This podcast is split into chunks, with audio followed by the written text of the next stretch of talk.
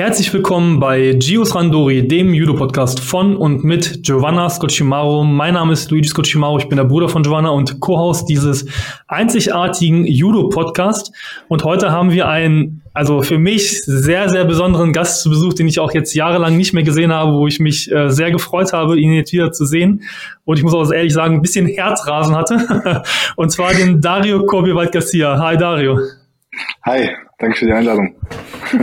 Und Giovanna ist hier als dritte Person dabei. So ein bisschen awkward, dass sie mit dabei sitzt, aber wir nehmen sie nochmal natürlich hier mit dem Podcast dabei. Ja, ich merke schon, ich bin das dritte Rad am Wagen, kein Problem. Aber hi Dario, hi Luigi und danke Dario natürlich, dass du äh, heute dabei bist. Genau. Also ich glaube, Dario kennt in Judo Deutschland vermutlich jeder, der so ein bisschen auch die das Top-Level verfolgt. Ja, ähm, super erfolgreiche Karriere gehabt, muss man jetzt, äh, ich sag mal in Anführungszeichen leider sagen, denn er hat äh, im September diesen Jahres sein Karriereende bekannt gegeben, aber gleich überrascht mit dem nächsten Schritt und zwar, dass er leitender Bundes, äh, Bundestrainer, wollte ich schon sagen, leitender äh, Landestrainer in Hamburg wird ab äh, 2024. Und das haben wir gedacht und uns zum Anlass genommen, mal so retrospektiv seine Karriere zu betrachten, aber natürlich dann auch nach vorne zu gucken, was die nächsten Schritte bei ihm angehen und ja, was er für Ideen und Visionen hat. Ähm, jetzt, Dario, am Anfang würde ich dich einfach kurz bitten, dich nochmal selber darzustellen und äh, vorzustellen, wer du bist, was du machst, wie alt du bist, wo du Joanna kennengelernt hast, alles, was du sagen möchtest, kannst du gerne loswerden. Äh, ja, hi, ich bin Dario, ich bin 29 Jahre alt, ich mache Judo. ähm, ich habe in der Gewichtsklasse bis 90 und bis 100 Kilo gekämpft. Ähm, das ist viel vorweggenommen. Giovanna kennengelernt, gute Frage. Ähm, ist halt Judo, Nationalmannschaft, man lernt sich kennen, ja, oder? irgendwie über den DJB, vielleicht auch genau. indirekt so ein bisschen durch Luigi. Ja, stimmt. Über Luigi, viele hast du so ein bisschen angedeutet, so. Erzähl doch mal. wie das war. Ja, also. Ja, Luigi nicht, wir haben als Jugendliche oft gegeneinander gekämpft. Ja. Manchmal hat er gewonnen, manchmal habe ich gewonnen. Also ich kannte Luigi noch vor Joanna auf jeden Fall. Ja. ja Sehr genau. schön. Vielen Dank für deine kurze Vorstellung und dann ähm, begeben wir uns direkt in die Fragen und wir kommen zu unserer Standardfrage. Warum hast du mit dem Judo angefangen? ähm, ich war ein aufgewecktes Kind im Kindergarten. Äh, Gab es ab und zu mal Ärger, ging ab und zu mal rund und meine Kindergärtnerin damals ähm, hat meiner Mutter empfohlen, mich irgendwie Sport machen zu lassen, mich irgendwo ähm, auszulasten und hat da auch als Beispiel äh, Judo einfach angegeben. Judo hat ja auch früh bei Kindern so ein bisschen so diesen therapeutischen Aspekt so und so hat das angefangen, ja. Nie wieder aufgehört. Nie wieder aufgehört. So wie wir alle. ja, schon. Genau, das ist die Geschichte. Sehr gut. Ja, ähm, davon vom, von deinen Anfängen gleich äh, ja, straight zu deinen äh, großen Erfolgen äh, quasi zu kommen. Und zwar ähm, bist du so spätestens im Juniorenbereich so richtig durchgestartet, hast äh, ja auf äh, nationaler und internationaler Ebene wirklich große Erfolge gesammelt. Ähm, so in diesem Kadettenbereich warst du dann eben noch nicht äh, ganz so erfolgreich im Vergleich, aber hast dann eben eine extrem starke Entwicklung noch äh, hingelegt. Ähm, vielleicht kannst du mal erklären, wie deine Entwicklung äh, dann vor allem im Juniorenbereich und dann auch im Männerbereich, wo er eigentlich es immer schwieriger wird, äh, umso höher man in den Altersklassen kommt, äh, besser zu werden, wie du das dann trotzdem geschafft hast, abgesehen von der Tatsache, wie du gesagt hast, dass wir als Jugendliche immer gegeneinander gekämpft haben und ich, an, und ich dich anscheinend zurückgehalten habe. Ja, ähm, das ist interessant, dass, dass ihr mich das so fragt, weil ich mir da lange gar nicht so richtig drüber im Klaren war. Also ich war immer irgendwie dabei, aber ähm, so gerade in U17 war es ja damals noch, ähm, habe ich erst so nach und nach bemerkt, ey, irgendwie war jeder mal eine U17 deutscher Meister und haben schon Europacup-Medaillen gewonnen. Und ich war sehr weit weg davon damals noch. Ne? Also Genau. Und warum das so ist, kann ich jetzt im Nachhinein gar nicht sagen. Ähm, aber der Grund, warum es dann ähm, Richtung Junioren doch noch geklappt hat, ist, glaube ich, ähm, dass ich zum einen einfach, sagen wir mal, Glück gehabt habe, eine sehr gute ähm, Judo-Ausbildung, so eine gute Grundausbildung zu haben, ein gutes, ein gutes Judo, ein gutes Gefühl. Ähm, und das, das ist etwas, was einem fürs Leben bleibt. Ne? Ist jetzt egal, ob du 15 Jahre alt, 20, 25 oder 30 bist. Aber ähm, wenn du ein gutes Judo gelernt hast, dann ist es nur noch Fitness, Athletik, was nachzuholen ist und dann, dann bist du dabei. Also, dass ich dann erst mit 18, 19 und nicht wie die meisten anderen schon mit 14, 15 ähm, davon zehren konnte, ist einfach, ist halt so, hat sich so ergeben. Also es ist eine sehr schwierige Frage. Ich, ich würde sagen, dass ich, ich war ja schon früh in der hohen Gewichtsklasse, 81, 90 Kilo, und da sind einige so, weiß ich nicht, frühreif oder schon stark athletisch ausgebildete Athleten und das, da hat ein gutes Judo einfach noch nicht gereicht. So, wenn, da war ich noch nicht dabei. Ich habe sehr spät im Krafttraining angefangen und habe dann viele Kämpfe verloren, nehme ich mal an, weil ich einfach körperlich unterlegen war und habe da ein bisschen länger gebraucht als andere. ähm, du hast ja jetzt ein bisschen deine körperliche Unterlegenheit angesprochen, die du dann im Jugendbereich hattest.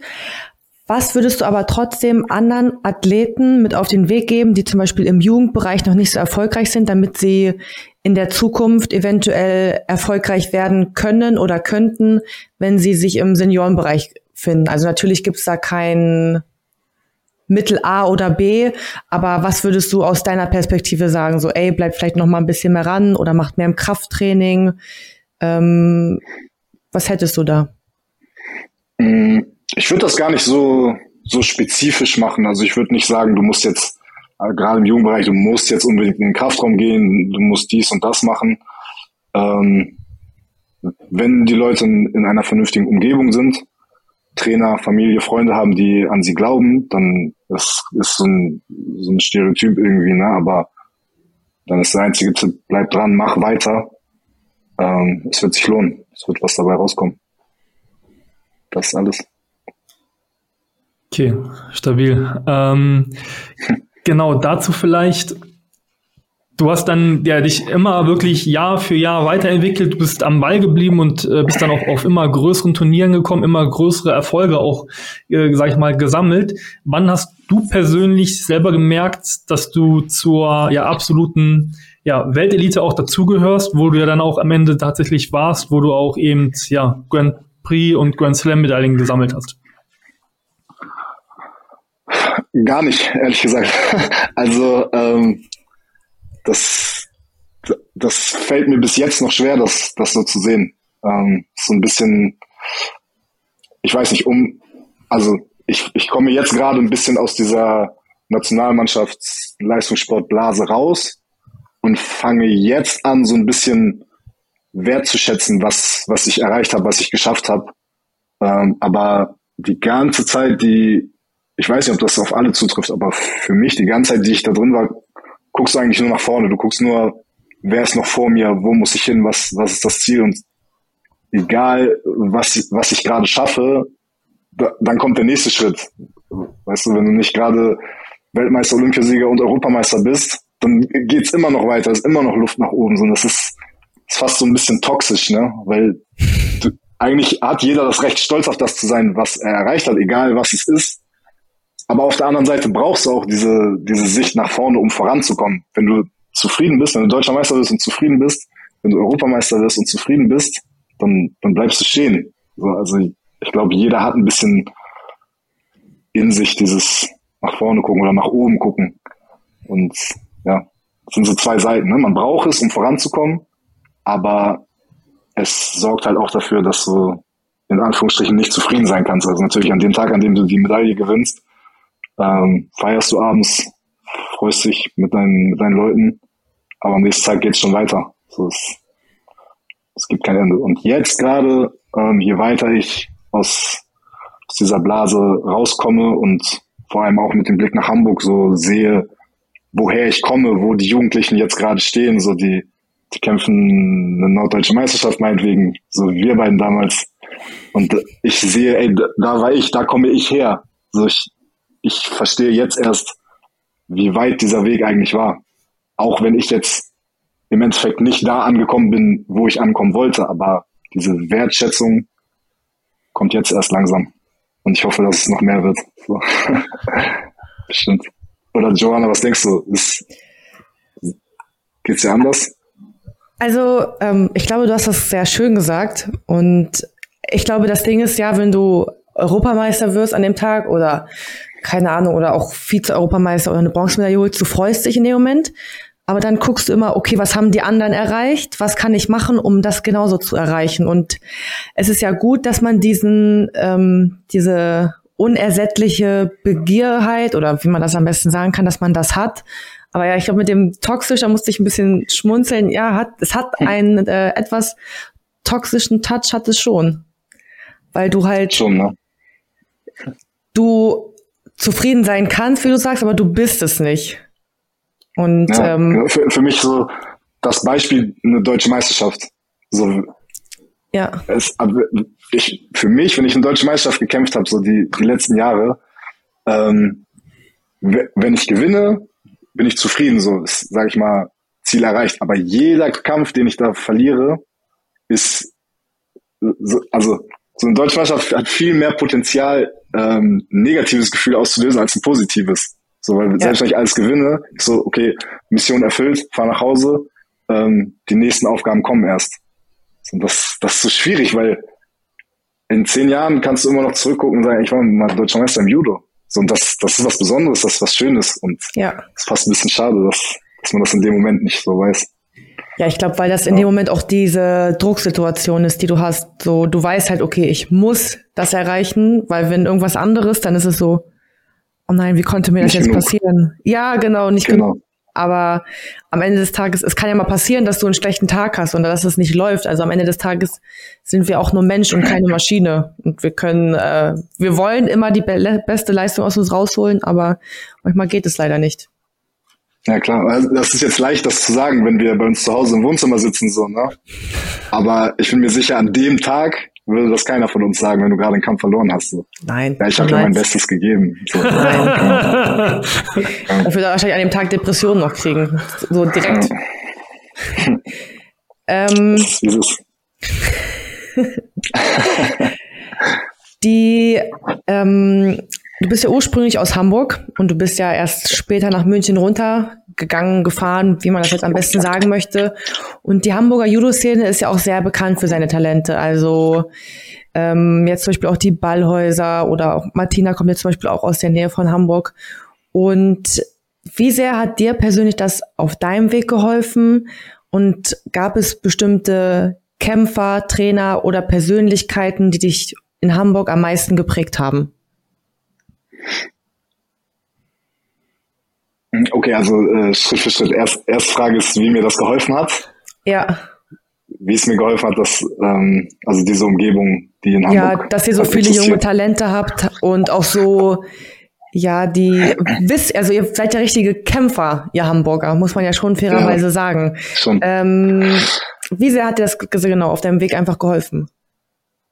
Ähm, also ja, gerade in meiner Generation, wenn ich so zurückdenke, wie, wie damals so ein Randori am Dienstag und Donnerstag aus, also wie gesagt, ich war noch gar nicht bereit, irgendwie in, in Deutschland mitzuspielen, aber dann waren auf der Matte so, wahrscheinlich ist zu viel Zeit vergangen, aber so ein Maxim Schitow, Willi Wittermann, Dominik Ressel war da, ein Igor Wandke war dienstags, donnerstags beim Randori, so, es war eine richtig verrückte Truppe und ich habe sehr davon profitiert, ähm, dass ich einfach jeden Tag dieses, diese Ziele vor Augen habe, ne, dass die waren damals schon die Besten in Deutschland.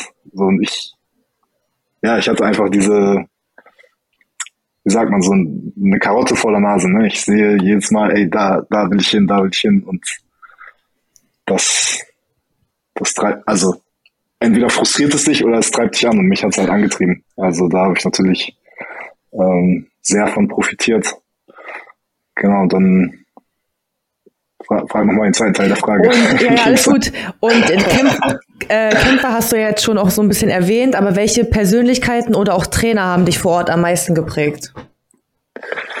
Natürlich Slavko, also es ist ganz klar der, der Moment, in dem ähm, Slavko Tekic erwähnt werden muss. Ja. Ähm, er hat natürlich uns allen hervorragendes Judo beigebracht, wo, wo wir alle ähm, unsere komplette Karriere von profitiert haben, aber auch ähm, uns charakterlich einfach einfach zu Kämpfern gemacht, einfach zu ja, er, er hatte so eine Art an sich, so er hat wenn du gegen irgendjemanden kämpfst auf dem Turnier und auf dem Papier ist er dir komplett überlegen und du magst sowieso nicht mit ihm kämpfen und der, das kann sonst wer sein, aber wenn, wenn Slavko mit dir geredet hat und so ein, ein Plan, sag ich mal, eine Taktik mit dir erarbeitet hat, dann hast du von Herzen dran geglaubt, ey, der Mann ist sich 100% sicher, dass ich gewinnen werde. Und das, ja, das, das wird jedem so gegangen sein. Bis heute und das wird immer noch den Leuten so gehen natürlich, da habe ich sehr von profitiert. Also würdest du sagen, dass es war schon Gold wert, dass du so einen Trainer hinter dir hattest, der nicht nur 100 Prozent, sondern vielleicht sogar 1000 Prozent an dich geglaubt hat, während du auf der Matte standest? Natürlich, klar. Egal wie nervös ich war, egal. Ja. Boah, ich erzähle eine Geschichte dazu. das brauchen wir. Wir haben damals, wir haben damals ähm, 2014, das war mein letztes Jahr ähm, bei den Junioren, und wir haben ähm, in Bukarest bei, bei der Team-Europameisterschaft um die Bronzemedaille gegen, gegen Russland gekämpft. Und es gab damals einen Russen, gegen den ich schon äh, in Berlin beim Europacup gekämpft habe. Ganz, ganz knapp Kampfrichterentscheidung gab es damals noch, habe ich gegen den gewonnen. Und dann war ähm, erst das Trainingslager nach dem Europacup und dann hatten wir die WM, äh, die EM-Vorbereitung in Moskau. Also die eine Woche in Berlin und zwei Wochen in Moskau habe ich quasi jeden Tag mit dem Randori gemacht.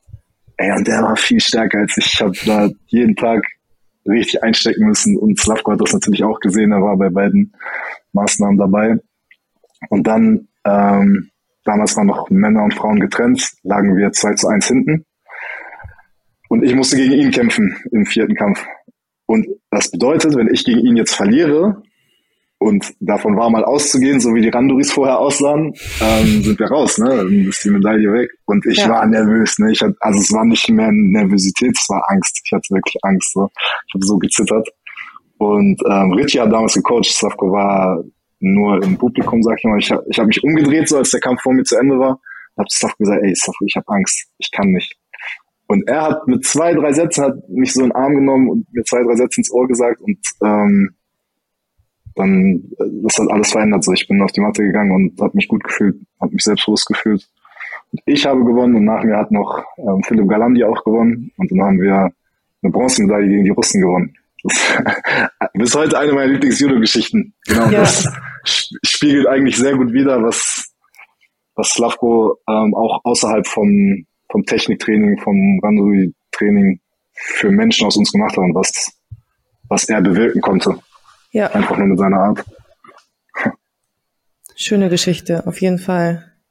Ja, safe. Das war auch immer, kann, kann ich auch sagen, also wenn man wusste, dass man nach Hamburg fährt, das war immer, da muss man sich auf einiges ein, einstellen. Ähm, aber das, ähm, das schließt auch so ein bisschen die nächste Frage dran an. Also du hast jetzt äh, natürlich von den Athleten äh, berichtet, die du äh, äh, erzählt hast, ähm, und die auch für mich, äh, wo ich damals auch in der gleichen Altersklasse natürlich war, die absoluten Top-Leute waren. Und äh, wenn man da mitbekommen hat, dass wie ihr, wie ihr dann da mit vollen Bussen angekommen seid und ja die ganzen Medaillen abgesandt hat, das war schon immer heftig. Also Hamburg immer auf einem absolut geistesgestörten Niveau ähm, und dann eben diese Verbindung zu Slavko, aber natürlich auch die familiäre Verbindung natürlich in Hamburg zu haben. Wie schwer ist es dir dann tatsächlich am Ende gefallen zu sagen, okay, ich gehe jetzt ans komplett andere Ende der Bundesrepublik und äh, gehe nach München an den Stützpunkt, äh, hunderte Kilometer entfernt, komplett neues Umfeld. Ja, nimm uns da vielleicht mal mit, wie das damals dir ergangen ist. Mm, also die Entscheidung zu treffen, ist, ist mir leicht gefallen. Also wenn, wenn die Leute in die Situation kommen in Hamburg, ey, ich möchte im Erwachsenenbereich in der Nationalmannschaft bleiben, ich muss jetzt in eine andere Stadt, an einen Stützpunkt gehen, dann gibt es nur 100% oder 0%. Ne? Das scheitert bei genug Leuten genau daran so, die, die sagen, ich, ich möchte lieber in Hamburg bleiben, ich möchte bei meiner Familie, meinen Freunden bleiben und höre deswegen mit dieser Leistungssportkarriere auf. Und das ist ja eine, eine vernünftige Entscheidung, das ne? ja, ähm, muss man respektieren. Aber es kam halt für mich nicht in Frage. Ich wollte weiter Judo machen, deswegen stand die Entscheidung fest. Die Umsetzung ist dann eine andere Geschichte. So, es, ähm, es hat mir schon wehgetan, äh, von, von meiner Mutter wegzuziehen und ähm, ja, dann auf die andere Seite der, des Landes zu ziehen. Ja, das ist eine sehr große Entscheidung gewesen für einen jungen Mann, auch 18 Jahre alt, 19 Jahre alt war ich, aber damit werden jedes Jahr Leute in Hamburg konfrontiert, da bin ich nur einer von vielen. Ähm, ich hatte noch Glück, würde ich sagen, weil ich dann damals äh, in eine WG gezogen bin mit Maxim Schitow und Dominik Wessel, bis heute ähm, zwei meiner besten Freunde. Also es, ich bin da sehr, sehr leicht aufgenommen worden. Es war so ein bisschen unser Safe Space, diese WG. Aber dann war es schon gewöhnungsbedürftig. So, das sind alles super, super Menschen in, in Bayern, in Großhadern. Ähm, aber anders. Ich möchte es nicht werden, ich möchte nicht sagen besser oder schlechter, aber ähm, schon eine andere Atmosphäre, ein anderer, ein anderer Schlag, würden wir sagen.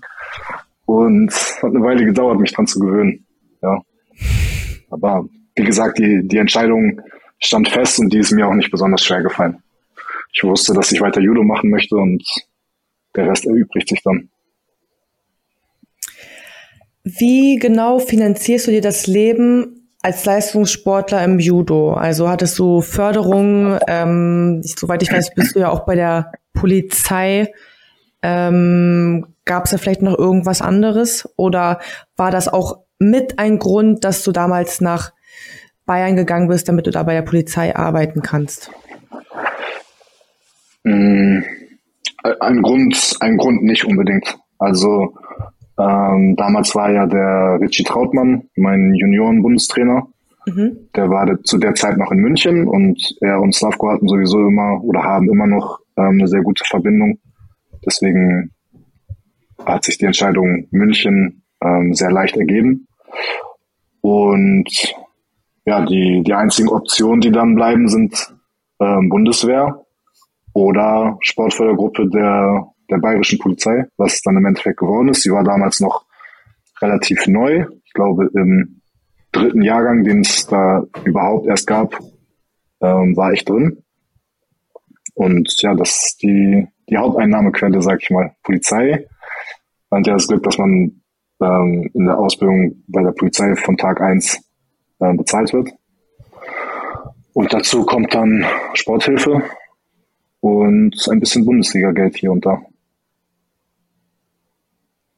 Aber also, das klingt jetzt so, als wäre es schlecht, ne? Aber wir haben alle ein, ein, super Leben geführt und für uns alle war das auch eine Menge Geld, so als junge Männer. Und im Endeffekt ähm, werden wir für das bezahlt, was wir unser ganzes Leben vorher umsonst gemacht haben. Also ja. Ähm, da hat sich, da hat sich keiner beschwert. Ist immer so, äh, so ein Riesenthema mit, ja, Förderung in Deutschland. Ähm, wir können nicht erwarten, Weltspitze zu sein, wenn, wenn wir keine, wenn die, wenn die Gelder nicht stimmen und so weiter. Das Fass möchte ich am besten gar nicht aufmachen, wir sind morgen noch nicht fertig. Ja. Aber ich für meinen Teil kann sagen, ähm, ich konnte gut davon leben, ich konnte ein gutes Profileben führen und ich würde mich nicht beschweren. Ich glaube, um da noch kurz anzuknüpfen, weil ich will ja auch kein großes Fass aufmachen. Ich glaube, manchmal wünscht man sich nur für die Leistungen, die man hat, weil man guckt, das ist ja auch wieder das Thema, man vergleicht sich mit anderen, was ja natürlich vielleicht auch dann nicht das Optimale ist, um da nochmal anzuknüpfen. Ja, manchmal wünscht man sich einfach so vielleicht dann mehr Wertschätzung, dass man so denkt, so ey, ich, man hätte dann vielleicht sich gehofft, dass man sich sein Leben anders finanzieren kann oder besser durch den Sport. Aber ich glaube, da muss man sich auch einfach immer wieder vor Augen führen, dass halt Judo auch nicht so, es ist witzigerweise immer mit vielen Leuten, mit denen man spricht, sagen viele so, ey, ich habe früher auch mal Judo gemacht. Also ich glaube, gefühlt fast jeder Dritte. Aber fast jeder, ja. ähm, trotzdem ist ja der Gesellschaftssport von Deutschland ist halt Fußball. Und deswegen, dadurch, dass es halt einfach viel mehr geguckt wird und viel lukrativer ist und viel weniger Zeit in Anspruch nimmt, gehen die Leute dahin und finanzieren das ja auch. Und ich meine, würden sich mehr Leute für Judo interessieren, das auch mehr gucken und dafür bezahlen, dann würde es beim Judo vielleicht auch komplett anders aussehen. Natürlich, klar.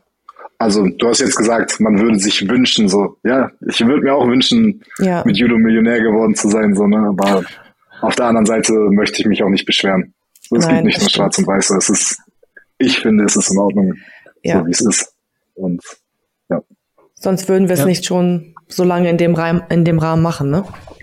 So sieht's mal aus. ja, ähm, dann, äh, um da auf die nächste Frage einzugehen, hast du tatsächlich ja jetzt im September äh, dein, dein Karriereende bekannt gegeben und ich muss sagen, äh, als ich äh, das von Giovanna mitbekommen habe, war ich erstmal ein bisschen ja, geschockt, ja, kann man so sagen. Aber ähm, da kommen wir ja noch später gleich nochmal ein bisschen drauf ein, dass du dann eben den Anschlussjob, äh, Job, sag ich mal, als Landestrainer in Hamburg bekommen hast. Also das hat dann das alles schon wieder ein bisschen in, in Relation gesetzt gehabt, aber vielleicht kannst du so ein bisschen drauf eingehen, ähm, ja, wie du jetzt zu diesem Schritt gekommen bist, sag ich mal. Äh, vor allem, wenn man betrachtet, dass du ja 29 Jahre durchtrainiert im besten Alter bist, ja, um richtig anzugreifen, ja? Ähm, ja, also dazu muss ich als erstes erklären, so diese, diese Gedanken ähm, mit, mit Judo oder mit Leistungssport aufzuhören, ähm, sind nicht neu. Also es war jetzt keine, keine kurzfristige Entscheidung. So, ich glaube, so langsam kam der Stein ins Rollen mit Corona tatsächlich. Ähm, es gab keine Wettkämpfe mehr und weil mein Alter spielt da bestimmt auch noch mit rein. So, ich ich habe angefangen, mich zu fragen, wofür mache ich das alles? Wofür mache ich dieses ganze Training? Weil, wenn ich ehrlich bin, Riesenspaß macht es mir nicht mehr. Es fühlt sich nicht mehr an wie mit 20. So. Und ähm, habe dann aufgrund dessen natürlich meine, meine Ziele sehr klar definiert. Und in den Momenten, in denen ich gemerkt habe, ich bin, ich bin nicht da, wo ich jetzt sein sollte, ähm, es wird äh, immer schwieriger, immer unrealistischer, die Ziele zu erreichen, desto präsenter sind halt diese Gedanken wieder geworden, ähm, es halt zu lassen, was anderes zu machen. So das Leben hat viel zu bieten außerhalb von Judo, außerhalb vom Leistungssport. Und genau, als es dann jetzt beim letzten Mal wieder so weit war, dass ähm, dieses mit Judo aufhören sehr präsent war und ich kurz davor war, ähm, hat sich halt ergeben, dass die Landestrainerstelle in, in Hamburg frei wird. Ähm, habe ich ein paar Gespräche geführt, so was, was das überhaupt genau bedeutet, ähm, was Slavko da gemacht hat und was, was meine Aufgaben wären. Auch noch in meiner Heimatstadt, bei meinen Leuten, in, mit meiner Familie und habe dann für mich festgestellt, ey, das ist doch genau das Leben, was ich mir vorstelle.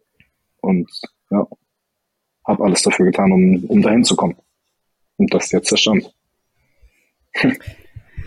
ähm, wir haben ja jetzt auch schon, oder du hast ja auch gerade nochmal erwähnt, dass du ja ähm, ab 2024 neuer leitender Landestrainer in Hamburg sein wirst. Und wie viel bedeutet es, bedeutet es dir, die Nachfolge von Slavko Tekic zu werden? Und ja, du hast ja schon erwähnt, du freust dich natürlich dann wieder dauerhaft in Hamburg zu sein, aber hat es vielleicht noch irgendeine andere Bedeutung für dich? Es hat eine Riesenbedeutung für mich. Also ähm, ich bin jetzt schon dabei, mir immer äh, die, die Turniere, die U18, U21 Turniere ähm, im Stream anzugucken und äh, gucke mir an, wie, wie die Jugendlichen aus Hamburg gerade kämpfen, wie es bei denen läuft und so. Ich bin, ich bin jetzt schon im Herzen richtig into it, so ich kann es gar nicht erwarten, so, weil diese, diese Vorstellung irgendwann wird der erste von meinen Athleten deutscher Meister und der haut im Finale irgendjemanden hin mit etwas, was ich ihm gezeigt habe. So, das, äh, das entfacht richtig ein Feuer in mir. Ja, ich freue mich da sehr drauf. Ähm, und dass ich jetzt die, die, den Job von Slavko übernehme, das ist doch, also, ist eine runde Geschichte, ne? Das ist ein bisschen der Kreislauf des Lebens. also, ja, die, die, da wo ich Athlet war, sind jetzt andere Leute. Und da, wo vorher ein Trainer war, bin ich jetzt. Das ist irgendwie eine sehr runde Sache, eine sehr schöne Geschichte. Ja. Und kannst du dir auch vorstellen, irgendwann mehr als nur, ich meine, es ist ja schon krass, dass du dann, äh, du kündigst dein Karriereende an und du wirst dann leitender Landestrainer in Hamburg, aber kannst du dir auch noch mehr vorstellen? Und was passiert mit deiner Stelle in, bei der Polizei in Bayern? Ähm, um es kurz abzuhalten, die, die Polizei, die Stelle bei der Polizei werde ich kündigen mhm. am Ende des Jahres. Genau. Ähm, und mir vorstellen, dass, dass die Reise weitergeht, kann ich mir natürlich grundsätzlich schon vorstellen. Ja. Ähm, aber ich, für, für mich fühlt es sich jetzt so an, ich, ich komme da in, in eine Umgebung, wo wo Menschen um mich rum sind, die, die mich schon als, als Achtjährigen so Judo haben machen sehen. So ich, ich, ich komme fast, ja, ich komme nach Hause. So. Und ähm, ich komme da in eine sehr, in ein sehr familiäres Umfeld. Ich arbeite mit Menschen zusammen, die nicht auf professioneller Ebene wollen, dass ich vorankomme, weil sie einen erfolgreichen Landesverband natürlich auch. Aber da sind Menschen, die meine Vorgesetzten sind, die mit mir zusammenarbeiten, die das Beste für mich wollen, einfach nur weil, weil ich ich bin. So, weil, weil sie sich wirklich was Gutes für mich wünschen. Und ich denke, dass ich da in eine sehr, sehr privilegierte Situation komme. Und da muss schon, ähm, da muss schon viel passieren, dass ich da wieder weg möchte. Ja ausschließen kann ich natürlich nichts. Ey, ich bin für die Judo-Welt bin ich schon ein bisschen älter, aber für die Arbeitswelt bin ich noch jung. Ne? Kann, kann jetzt nicht alles durchplanen. Mal, se mal sehen, was sich ergibt. So, so ähm, spontan, wie sich das mit, mit der Stelle in Hamburg ergeben hat, kann vielleicht in 15, 20 Jahren das nächste Angebot auf dem Tisch liegen und wer weiß, wie die Welt dann aussieht. Vielleicht auch schon ein bisschen früher. Vielleicht auch schon früher, wer weiß. wer weiß. Ja, ähm, also ich muss ehrlicherweise gestehen, ich habe ja persönlich natürlich deine Karriere sehr besonders auch verfolgt, weil wir natürlich, wie gesagt, aus, aus dem gleichen Weg um ein bisschen gegangen sind. Muss ich jetzt neidisch werden? Wie, wie, süß ist das? Wow. Aber muss ja, ich jetzt neidisch werden? Sag mir bitte, sag mir bitte. Alles gut, deine Karriere wird das schon auch verfolgt haben. Ja, nein, genau. nein, nein. Nein, es ist echt, nein, es ist echt mega süß. Also ich muss jetzt nee. auch fairerweise sagen, der schwärmt ja auch immer von dir. Ja, also Nein. wie gesagt, also Doch. den Weg, den du dann gegangen bist und wo ich dann hier quasi abgefallen bin, ja, und du weitergegangen bist und dann auch, ich sag mal, gegen all diese Widerstände gegangen bist und ich glaube, ja, jeder von uns ähm, äh, liebt Judo, sonst würde ich jetzt hier auch nicht sitzen und so einen Podcast machen und mich mit den Leuten darüber austauschen, weil auch wenn ich das nur als Hobby noch mache, ähm, ich, ich lebe so noch dafür und du hast dich da wirklich durchgebissen, hast deine Erfolge gesammelt, bist auf absolutes Top-Niveau gekommen, selbst wenn du das jetzt erst begreifen möchtest, aber da bist du auf jeden Fall gewesen. Und äh, was bedeutet dir jetzt quasi diesen Sport, den du immer gemacht hast, den du dann auch immer geliebt hast, auch wenn sich das Verhältnis dazu dann auch ein bisschen geändert hat zum täglichen Training, dass du das jetzt weitermachen kannst, dass du diesen, also alles, was du dein Leben gemacht hast, deine ganzen, dein ganzes Wissen dann auch wieder weiterzugeben im Vergleich zu einem Job, ja, wo du vielleicht in der zivilen Welt äh, einen Bürojob hast und äh, bei der Polizei, ich sag mal, irgendwelche Strafdelikte abhakst und äh, in Systeme einpflegst oder so. Ja. Ähm ja, also das ist eine sehr offensichtliche Antwort. Ne? Das, ist, das ist ein Traum. Also ich, ich bleibe in, in der Judo-Welt. Das, was ich am besten kann, das, was ich am liebsten gemacht habe, das, wo ich jetzt auch in der Trainerposition noch auch persönliche Ziele weiter verfolgen kann, weil ich, ich weiß ja jetzt noch nicht, was für Athleten in fünf oder zehn Jahren da sein werden, aber ich weiß jetzt schon, dass ich mit denen zusammen deren oder unsere gemeinsamen Ziele verfolgen kann. So, ich habe eine Leidenschaft für das, was ich tue und verdiene damit meinen Lebensunterhalt. So, das ist, das ist eine sehr, sehr privilegierte Situation, wie ich schon gesagt habe. Das können nicht viele Leute von sich behaupten. Und das weiß ich sehr zu schätzen. Das ist, das ist perfekt für mich. Sehr Mehr habe ich dazu gar nicht zu sagen. Das ist eine sehr einfache Antwort. Ja, aber ich, ich, ich glaube, jeder, der, der jetzt auch zuhört und das äh, gerade hört, ich glaube, kann das, also spürt das richtig, wie, wie glücklich und dankbar du darüber bist. Also echt äh, eine schöne ja. Sache, das zu sehen, weil ja, wie viele Leute haben äh, auf dieser Welt äh, einen Job, den sie wirklich nur nachgehen und wo sie keine, ja, kein Feuer drin spüren. Und dann ist es sehr schön zu sehen, wenn jemand so wie du seinen, ja, seinen Traum verwirklichen kann. Ähm, Ganz und genau.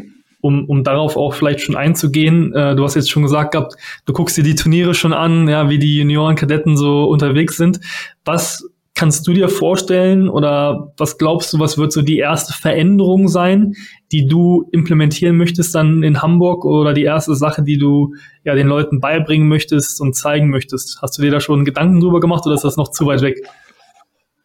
Ähm, nee, es ist nicht so weit weg. Ähm, also natürlich kann ich das Judo am besten verkaufen, sag ich mal, was, was ich selber gemacht habe. Ja, ich habe jetzt, ich glaube, ich bin, ähm, ich werde, was, was das Judo, das Technikrepertoire, das die Einstellung zu kämpfen ähm, betrifft, ein, ein großer, ein großer äh, Vorteil für Hamburg sein, weil ich sowohl ähm, die, die Schule von Slavko genossen habe, dieses typisch Hamburg, was schon ein bisschen angesprochen wurde, aber auch ähm, in München sehr viel gelernt habe. Ich war jetzt neun, nächstes Jahr wären es zehn Jahre, war ich in München und ich habe diese beiden Seiten gesehen, die doch sehr, sehr unterschiedlich sind.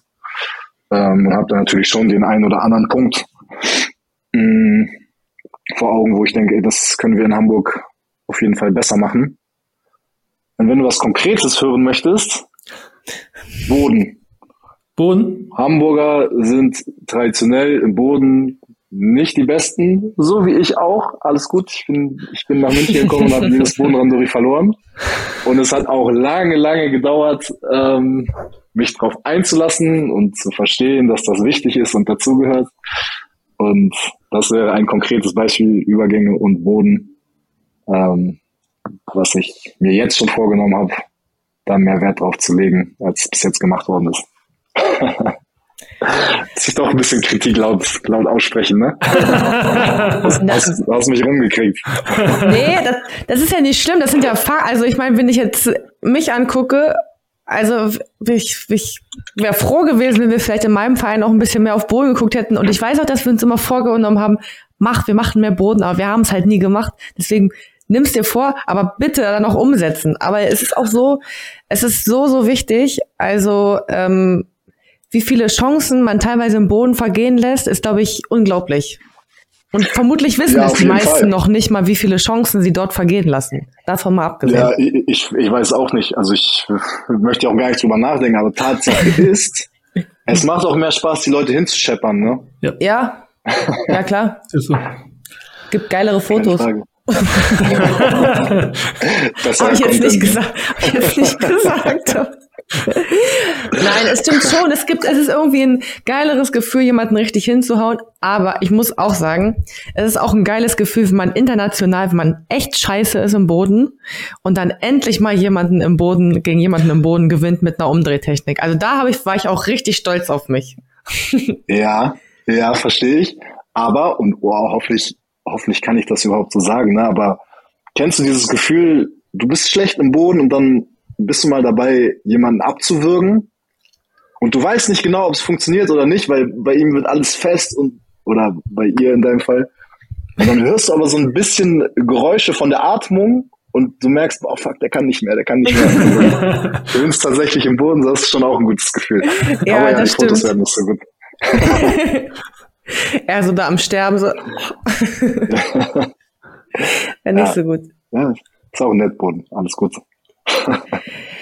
ähm, kommen wir jetzt noch mal so ein bisschen mehr auf, wir sind ja die ganze Zeit schon, äh, sprechen wir über dich, aber noch mal mehr auf so Sachen zurück, weil es gibt häufig Leute, die denken an Judo und denken dann, okay, oder allgemein bei Sport denken so, ey, ihr müsst Gewicht machen, ihr müsst viel trainieren. Ähm, für das sind, ist für die für einen Großteil der Gesellschaft meistens Sachen, die sehr negativ konnotiert sind. Doch was würdest du sagen, hat dir der Judo-Sport alles gegeben, wofür du sehr dankbar bist, außer zum Beispiel deine Freunde oder die Leute, die du schon kennengelernt hast? Das ist voll die gute Frage. das ist echt eine gute Frage. Ähm, ich meine, so ist es, es ist irgendwie so einfach, ähm, kann ich jetzt sagen, nach, nach dem Karriereende auf, auf die Zahlen zu gucken, auf die Statistiken, ich habe die und die Medaillen gewonnen, die und die Erfolge gefeiert. Aber eigentlich ist es so viel mehr. Also, du, fängst, fängst an mit Judo, wirst sehr selbstbewusst. Du bist nur mit selbstbewussten Menschen umgeben. Du wirst ein wirklich starker Charakter. Dieses ganze, was du gerade angesprochen hast mit Gewicht machen so, dass, dass du da ein bisschen, ein bisschen leiden musst und so, das, das macht dich zu einem starken Menschen. So, jeder von uns, egal wie lange du Judo gemacht hast, aber dieser, dieser Einfluss bleibt der gleiche. Also du wirst ein sehr stabiler, starker Charakter dadurch, auch durch diese negativen Aspekte. Das, was wir gesagt haben, dass du jetzt nicht reich wirst damit, du, du entscheidest dich dazu, das zu tun und so viel zu investieren, einfach nur, weil, weil du dran glaubst, einfach nur, weil es dir wichtig ist, weil du vielleicht an eine Sache glaubst, was Außenstehende überhaupt nicht sehen können, überhaupt nicht verstehen können. So, das macht sehr besondere Charaktere. Und dann ähm, dieses Privileg, Privileg, um die, um die Welt zu reisen, Länder zu sehen, das, das erweitert deinen Horizont ein ganzes Stück. Und ja, es, wie gesagt, es ist leicht am Ende die, die Erfolge zu zählen, aber eigentlich ist nur der Weg ohne die, diese Erfolge die Reise schon auch wert. Ja, das ist eigentlich, ähm, was heißt das ist genau das, was wir hören wollen. Das ist, es gibt ja kein richtig und kein falsch. Davon mal abgesehen, das ist ja auch dann immer deine, deine, ja, okay, jetzt sage ich das dritte Mal deine Meinung, aber oder deine. Aber ähm, ja, ich glaube, zu häufig messen wir uns wirklich an den Erfolgen, aber ja, der Judosport gibt einfach so viel mehr und ich glaube auch die Leidenschaft, die man einfach dahinter hat und die diese Liebe oder dieses Feuer, was sich da entfacht, das ist einfach, glaube ich, viel mehr wert und manchmal fragt man sich auch, könnte einem irgendwas anderes das genauso geben? Kann man nicht wissen, ne? Ja. Also wir konnten auch nur den, entweder gehst du den Weg oder gehst ihn nicht. So, und wenn du einen anderen Weg gehen möchtest, dann musst du das halt weglassen. Also das kann, glaube ich, niemand so richtig beantworten. Aber es ist auf jeden Fall ein schöner Weg. Kann ich, kann ich nur empfehlen. Ja. Werde ich weiterempfehlen in meinem neuen Job. genau. Ab, abseits davon, dass du diesen Weg weiterempfehlen möchtest, das passt sich nämlich ganz gut wirklich zur nächsten Frage. Also die Übergänge sind hier on fleek, kann man sagen. ähm, was sind ja Sachen, die du anderen Nachwuchs-Judokas mit auf den Weg geben möchtest, und vielleicht sogar schon spezifisch den Nachwuchs Judokas in, äh, in Hamburg, weil das ist ja, wie gesagt, dann deine, in Anführungszeichen, Zielgruppe.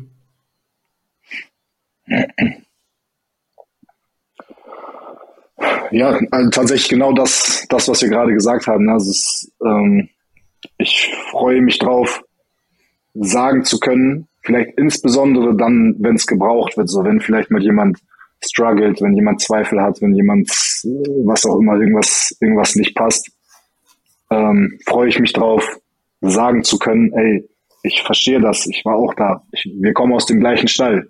Und ähm, ich habe mich, als ich in der Situation war, so und so entschieden. Und du weißt, was, was am Ende dabei rausgekommen ist. Und ich kann dir sagen, dass das ist die Sache wert. Vertrau mir, wir machen das zusammen und es, es wird gut sein. Es wird eine gute Reise sein. Und der Moment, in dem ich merke, ey, ein, ein Athlet, der eigentlich vielleicht gezweifelt hat, der sich nicht sicher war, ähm, ob er diesen Aufwand betreiben möchte, mit der Aussicht, irgendwann aus Hamburg von der Familie und Freunden weg zu müssen. Und der Moment, wo das erste Mal mir dann jemand vertraut und ich sehe, dass der weiter Gas gibt und diese Entscheidung trifft, das, ja, das ist das. Das ist die Antwort auf die Frage. Ja. Wie schön, wie schön wird das sein? Ähm, gibt es irgendwas rückblickend auf deine Karriere, wo du sagen würdest, das würdest du oder hättest du gerne anders gemacht?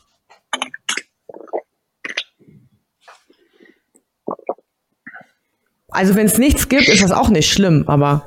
Ja, es wäre schön, das zu sagen, ja, es, dass es nichts gibt. Ich bereue nichts und ich will nichts ändern, aber es wäre nicht wahr. Also ich hätte gerne ähm, ein bisschen früher verstanden ähm, den Wert von, sage ich mal, professionell leben. Sauber essen, gute Ernährung, vernünftig schlafen gehen und also, weiß nicht, hart trainiert ähm, habe hab ich oder haben wir eigentlich immer.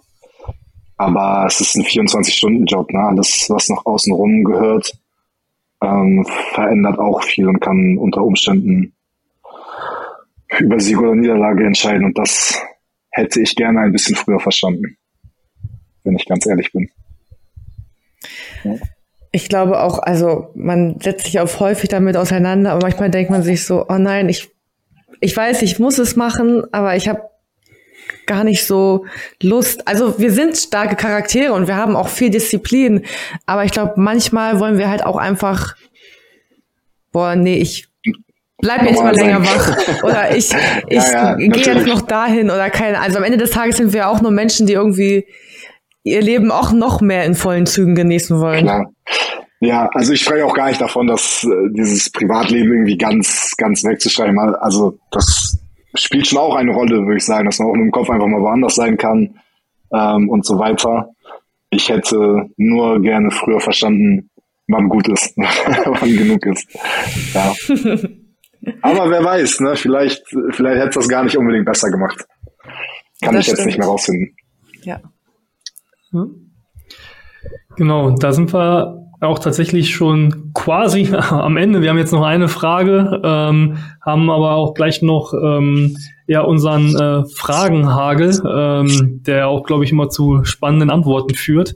Ähm, und ja, an der Stelle ist, glaube ich, genau der richtige Moment, ähm, nochmal zu erwähnen, dass ihr äh, die Möglichkeit auf jeden Fall habt, äh, unten in den Videobeschreibungen in den Shownotes oder wo auch immer ihr gerade unterwegs seid, werde ich auf jeden Fall das Instagram von Dario verlinken. Und ich glaube, ähm, da werden noch sehr viele spannende Updates dazukommen. Bleibt auf jeden Fall ähm, bei ihm am Ball, unterstützt ihn, lasst ein bisschen Liebe für ihn da. Denn ich glaube, jemand, der so Judo lebt ähm, und ja, so einen Weg genommen hat, ich glaube, da kann man viel von, von zehren. Und ich bin auch, ähm, ja, wie gesagt, persönlich extrem stolz, wenn man, wenn ich das so sagen darf, zu sehen, welchen Weg du genommen hast und dass du da weiterhin am Ball bleibst und aus meiner Sicht genau an der richtigen Stelle bist und ja, die nächste Generation mit beeinflussen kannst und nach vorne bringen kannst. Und ja, ich glaube, da kommen sehr gute Sachen auf dich zu. Und ja, wie gesagt, persönlich eine super starke Verbindung zu dir gehabt, auch zu deiner Mutter. Und ähm, ja, ist immer, habe ich mich immer gefreut, äh, dich zu sehen, euch zu sehen, auch wenn ich wusste, dass ich danach einen Arsch voll bekommen habe auf der Matte. ähm, aber ähm, ich werde rot ein bisschen, oder? Kann das sein? ey, so sentimental waren wir hier noch gar nicht. Das ist ja sowas von süß, ey. Ich komme nicht klar. Boah, mir, mir, wird warm, mir wird warm.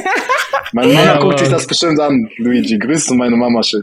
Die ja. erinnert sich sehr gut an dich. Wirklich, wirklich. Ne? Also es war immer auch da merkt man, ähm, wie wichtig so dieses Umfeld ist, was du vorhin doch angesprochen hast. Du hast viel von den Leuten, die auch im Judo auch sind, ne? aber deine Mutter war immer dabei. Ne? So kenne ich auch von unseren Eltern, die waren, wie gesagt, auch immer mit dabei und ohne, ohne die geht's eben nicht, ne? was die uns äh, an Unterstützung da lassen und an einen Glauben, sind extrem Gold wert. Und ähm, ja, es war immer, deine Mutter war immer ja super nett zu einem und es ist einfach echt immer schön gewesen, äh, euch zu sehen.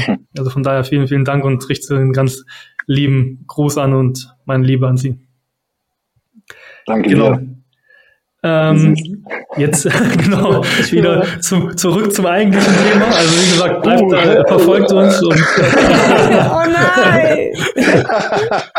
und also wie gesagt, bleibt dabei. Wir können hier weiterhin so super Athleten ähm, ja in den Podcast reinholen, wie Dario und auch aus anderen Bereichen. Wie gesagt, er jetzt als angehender Trainer. Also von daher unterstützt hier auch diesen Podcast natürlich. Das habe ich jetzt vergessen zu erwähnen, aber damit wir hier weiter das äh, leisten können und die Arbeit machen können, die wir bisher gemacht haben haben. Ähm, zur letzten Frage vielleicht noch eingehend. Ähm, jetzt hast du ja rückblickend schon so gesagt, was du vielleicht anders gemacht hättest. Hast auch vorhin schon gesagt, ob du lernst jetzt mehr und mehr das wertzuschätzen, welchen Weg du genommen hast und was für Erfolge du vor allem äh, gesammelt hast. Ähm, was würdest du aber sagen, rückblickend, worauf bist du besonders stolz auf deiner Karriere?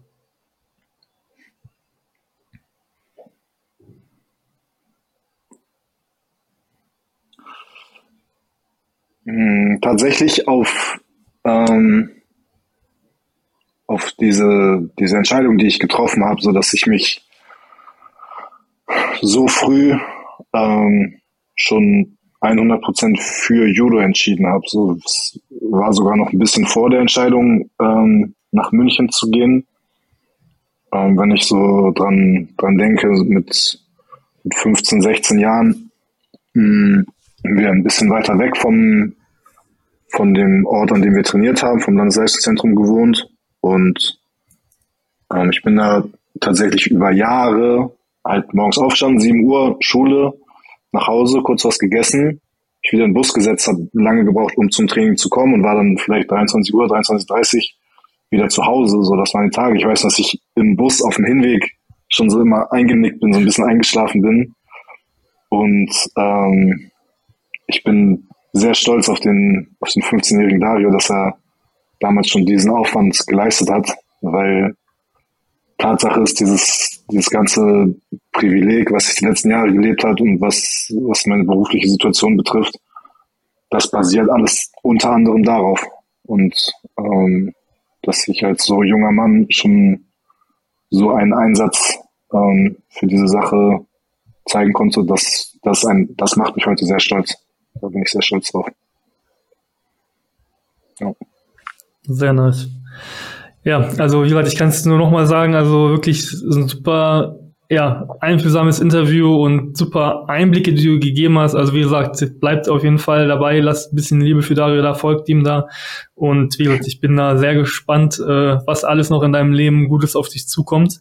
Und ähm, ja, jetzt an der Stelle sind wir am Fragenhagel angekommen, ja, da wo wir vielleicht nochmal das eine oder andere aus dir rauskitzeln können. Wie du es vielleicht schon kennst, kommen da so Aussagen wie, ja, entweder äh, zum Beispiel blauer Judoanzug oder weißer, ja, und da musst du dich entscheiden, oder es sind dann, wie gesagt, auch so offene Fragen, die wahrscheinlich noch spannender sind, ähm, auch wenn Giovanna das Verhältnis ein bisschen anders sehen möchte. Aber gut, gehen wir auf jeden Fall nee, da gleich mal mit rein. Das stimmt nicht ganz. Sehr gut. Okay, Dario, Sommer oder Winter? Sommer. Äh, die nächste Frage ist, glaube ich, eindeutig. Äh, haben wir schon besprochen gehabt. Ippon durch Wurf oder Submission? Wurf. So, ähm, Ananas auf Pizza, ja oder nein? Ja. Und bis hierhin waren wir Freunde. Das war schon falsch bei euch, ne? Hab ich schon gedacht. Ganz Eis. okay, gehen wir ganz schnell weiter. Ich vergesse das mal ganz schnell. Ähm, welche lebende oder tote Person würdest du gerne einmal treffen? Mike Tyson. Mike Tyson, ja, China. Ähm, welches verborgene Talent hast du? Boah.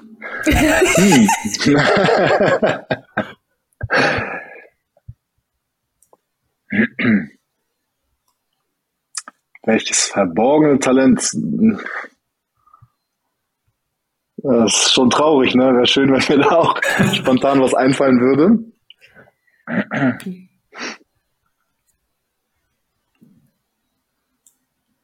Ohne. Talentfrei. Ja, ja, also Judo reicht ja schon. Ja, ja, alle, alle Talente, die ich habe, ähm, stelle ich sehr gerne zur Schau. Deswegen nichts, nichts Verborgenes. Sehr gut, okay.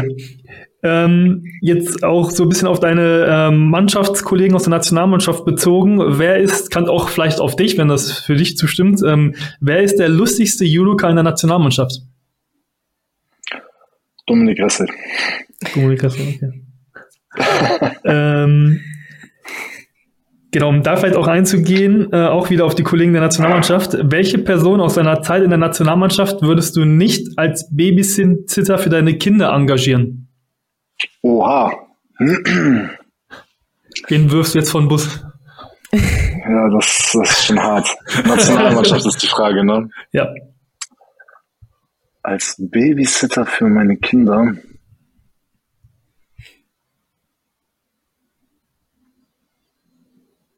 Boah, da fällt mir, glaube ich, keiner ein. Also so, mein erster Gedanke war halt, okay, wer, wer macht Quatsch und ist unzuverlässig und tut mir leid, aber da ist mir als erstes äh, der Moritz Plafki in, in, ins Gedächtnis gesprungen. Aber ähm, Moritz ist auch so ein, ein herzensguter Mensch und im zweiten Gedanken ähm, habe ich gedacht, wenn ich dem mein Kind anvertrauen würde, ey, der würde lieber sterben, als dass meinem Kind irgendwas passiert.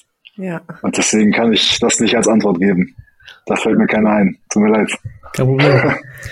äh, vielleicht fallen dir zur nächsten Sache ein paar Leute ein. Und zwar, ähm, wir sind ja als Judoka immer erstmal eine friedfertige äh, Sportart. Also auf der Matte gehen wir unserem Kampfesdrang nach, aber außer, abseits davon sind wir eher für Deeskalation da. Ähm, aber welche drei Judoka würdest du in einem Straßenkampf am liebsten an deiner Seite haben? Drei Stück, ja? ja? Ja. Du kannst auch vier nennen, wenn du willst, aber. Ja, gerne. Wir haben auch schon vorher überlegt. Jetzt sind wir mal gespannt, was du sagen würdest. Ich fehlt noch ein dritter. Zwei habe ich schon. Wer ist denn eins und zwei? Also Kalle und Johannes frei. Das ist, glaube ich, äh, egal wie du die Frage stellst, das wird die Standardantwort ja, sein. Habe ich schon mal gehabt. und der dritte Mann in meinem Team.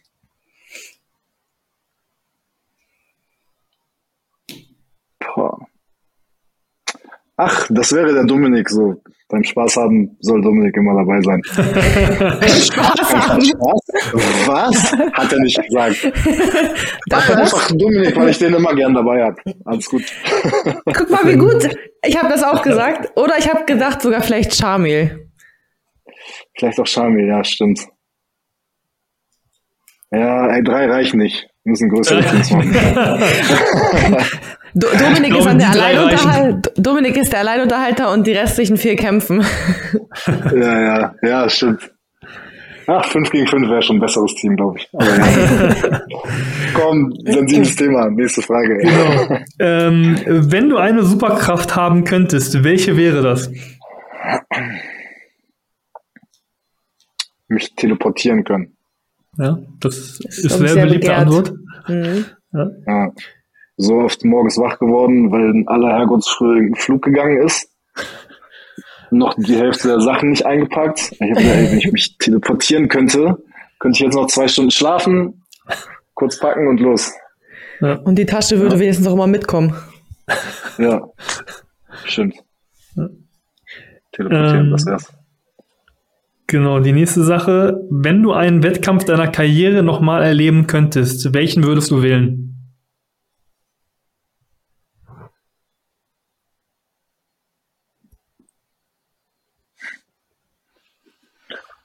Nicht so einfach. Nicht so einfach. Ähm, also ein der, der größten Erfolge natürlich, die ich, ähm, die ich gewonnen habe, wäre es schön, es nochmal zu erleben. Aber was mir vom Herzen tatsächlich am meisten bedeutet hat, war, als ich 2014, glaube ich, ja, 2014, ähm, war ich noch Junior und bin deutscher Vizemeister bei den Männern geworden. Und ähm, ich habe dann zwar das Finale verloren, aber ich erinnere mich noch dran, dass ich ähm, vor dem Finale auf der auf der Aufwärmmatte stand und waren Leute um mich rum, so wie Dimitri Peters, Sven Marisch, Karl Richard Frei, so Leute. Und das war einer der Momente, wo ich begriffen habe, ey, guck, guck mal, was geht. Guck mal, wie weit du gekommen bist. So. Und das hat mir im Herzen, glaube ich, langfristiger was bedeutet als, als eine große Medaille, ein großer Erfolg. Ich glaube, das, das wäre das Turnier, was ich nochmal erleben wollen würde. Selbst wenn das bedeutet, das Finale nochmal zu verlieren. ja, sehr gut. Und äh, last but not least, dann hast du es auch schon geschafft. Äh, ich heiße Dario Kobiewald Garcia und ich bin. Ich wollte jetzt Judoka sagen, aber das sagen alle, ne? Nee. Nee. Gar nicht mal so viele.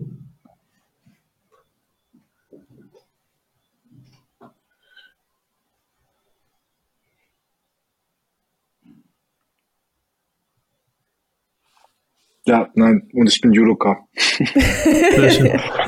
Also, da hätte man bestimmt was richtig Cooles sagen können und gleich legen wir auf und in 20 Minuten denke ich, boah, Jetzt was anderes gesagt. Also alles gut. Ich glaube, das äh, spiegelt sich aber tatsächlich sehr gut da. Also von daher passt das. Ähm, ja, jetzt hast du es auch schon geschafft. Wir haben dich genug mit äh, Fragen gelöchert. Also nochmal an der Stelle wirklich vielen, vielen Dank, dass du dir die Zeit genommen hast, dass du deine Insights gegeben hast. Und ich glaube, jeder, der hier zuhört, sei es ähm, erfahrener Athlet oder auch junger Nachwuchsjudoka kann, glaube ich, super viel aus diesen Erfahrungen, die du mit uns geteilt hast, hier mitnehmen und von daher super wichtig, uns hier auch immer zu folgen entsprechend, ja, Likes da zu lassen, zu kommentieren damit wir weiter so hochkarätige Gäste wie Dario einladen können.